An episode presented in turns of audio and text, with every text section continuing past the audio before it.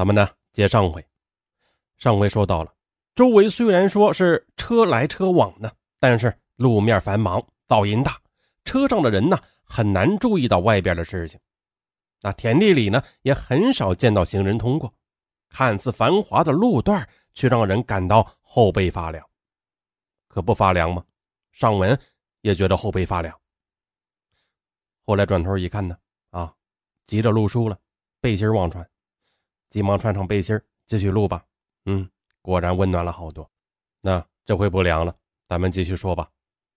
在张永明家旁的枯井里呢，他们找到了一部分尸骨和衣物，接着又在菜地里找到了更多人类的骨骼。当时搜查人员曾说过，把泥土筛掉以后，剩下的就是骨头。由此可见，残骸的数量之多了。但是奇怪的是，尽管找到了多种不同的人类骨骼，但却独独没有找到头骨。对，就是头骨。那这头骨都哪儿去了呢？经过二十多天的侦查后，张永明因涉嫌故意杀人被依法逮捕。审讯过程中。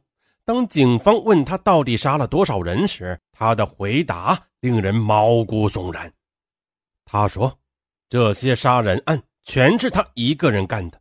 他在路上跟踪被害人，趁其不备，用皮带将他们勒死。有时呢，也是直接徒手给掐死的。具体杀了多少人，他已经记不得了。说是警察找到了多少套衣服，那就是死了多少人。”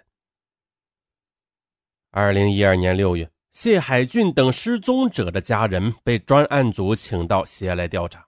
法医鉴证科的人员呢，提取了他们的 DNA，最终确认了张永明家找到的人体残骸属于十七名失踪者的十一人。二零一二年七月，昆明市中级人民法院开庭审理张永明杀人案，确认张永明分别在南门大村附近。新云冷库附近，还有荣辰冷库附近等地，先后将谢海俊、陈涛、彩云伟、韩耀等十一名受害者杀害，并且把尸体拉回住处分尸。一审以故意杀人罪判处死刑，剥夺政治权利终身，并对受害者家属进行经济赔偿。庭上，张永明表情冷漠，极少发言。他对判决结果呢表示没有异议。二零一三年一月十日，张永明被枪决。好，那说到这里呢，咱们再说点有趣的事儿。嗯，这个呀，民间一直称这个张永明为食人魔啊，但是这个官方资料上呀，啊是嗯一直声称是张永明是通过碎尸、焚烧、掩埋等多种方式来销毁证据的。那具体他到底是不是食人魔？那咱们今天就不深究了。其实啊，关于这个食人的事件，其实比大家想象中是更为常见的，而且呢，并非心理变态者的专利。根据食人者的动机呢，可以把食人分为三大类：求生性食人，还有习得性食人，以及其他需求。那比如说吧，这个求生性食人呢？如在饥荒时代，为了活命而吃人，那习得性食人，那就比如一些呃边远地区的未开化的部落，他们之所以食人，可能是因为那是他们的传统啊，也可能是为了恐吓敌人，也可能是为了某种宗教的仪式啊。而食人的连环杀手，则主要以三类为主。比如说，日本的食人魔佐川一正，他认为对一个女人表达爱意的最好方式，那就是吃掉她。那对于张永明食人的动机啊，至今还没有人提出过什么见解的。从他的行为方式来看呢，他很显然是在把人当成了猎物，把人当成了打猎。大多数这个失踪者呢，都是在上午失踪的。而张永明也只有在下午才去公园下棋，晚上呢又经常推着板车到处走。那这几点联系在一起，很容易让人想象出整件事的经过。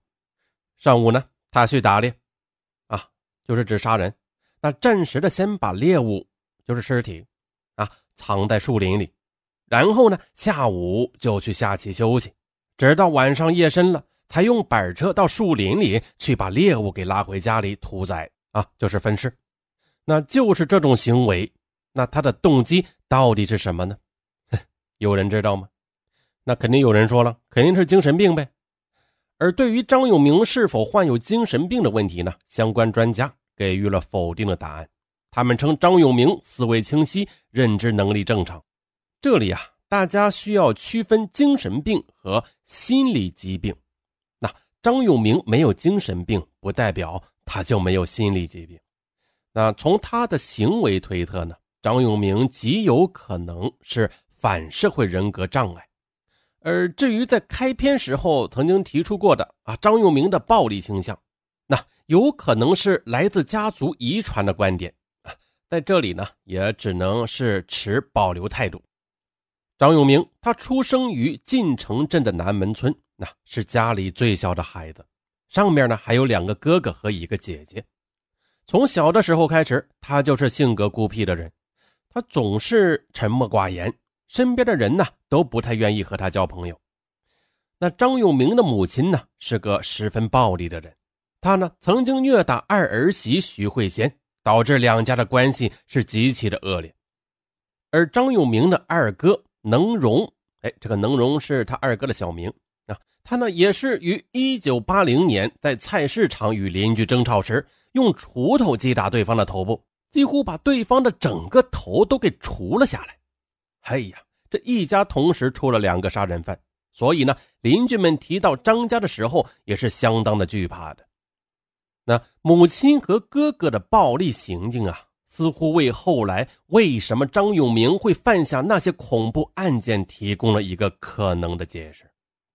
后来，按照认定的责任事实，依据有关法律规定，经云南省公安厅建议，依照法定程序和干部管理权限。对十二名责任民警做出了如下的处理决定：对前期已被免职的晋宁县原副县长、县公安局局长达其明和原晋城镇党委副书记、晋城派出所所长赵慧云，分别给予行政撤职、留党察看两年处分和行政开除、开除党籍处分。对晋宁县公安局副局长张平给予行政撤职、留党察看两年处分；对晋城派出所教导员李洪明、副所长田春给予行政撤职、留党察看一年的处分；对晋城派出所副所长杨志和民警陈华云、田坤给予行政记大过处分。对晋城派出所民警陈岳飞、李家平给予行政记过处分。对于主播尚文啊，给予了，呃，让我想想啊，呃呃，给予了呃积极录书啊、积极更新的口头表扬奖励。嘿嘿，好，咱们下期不见不散。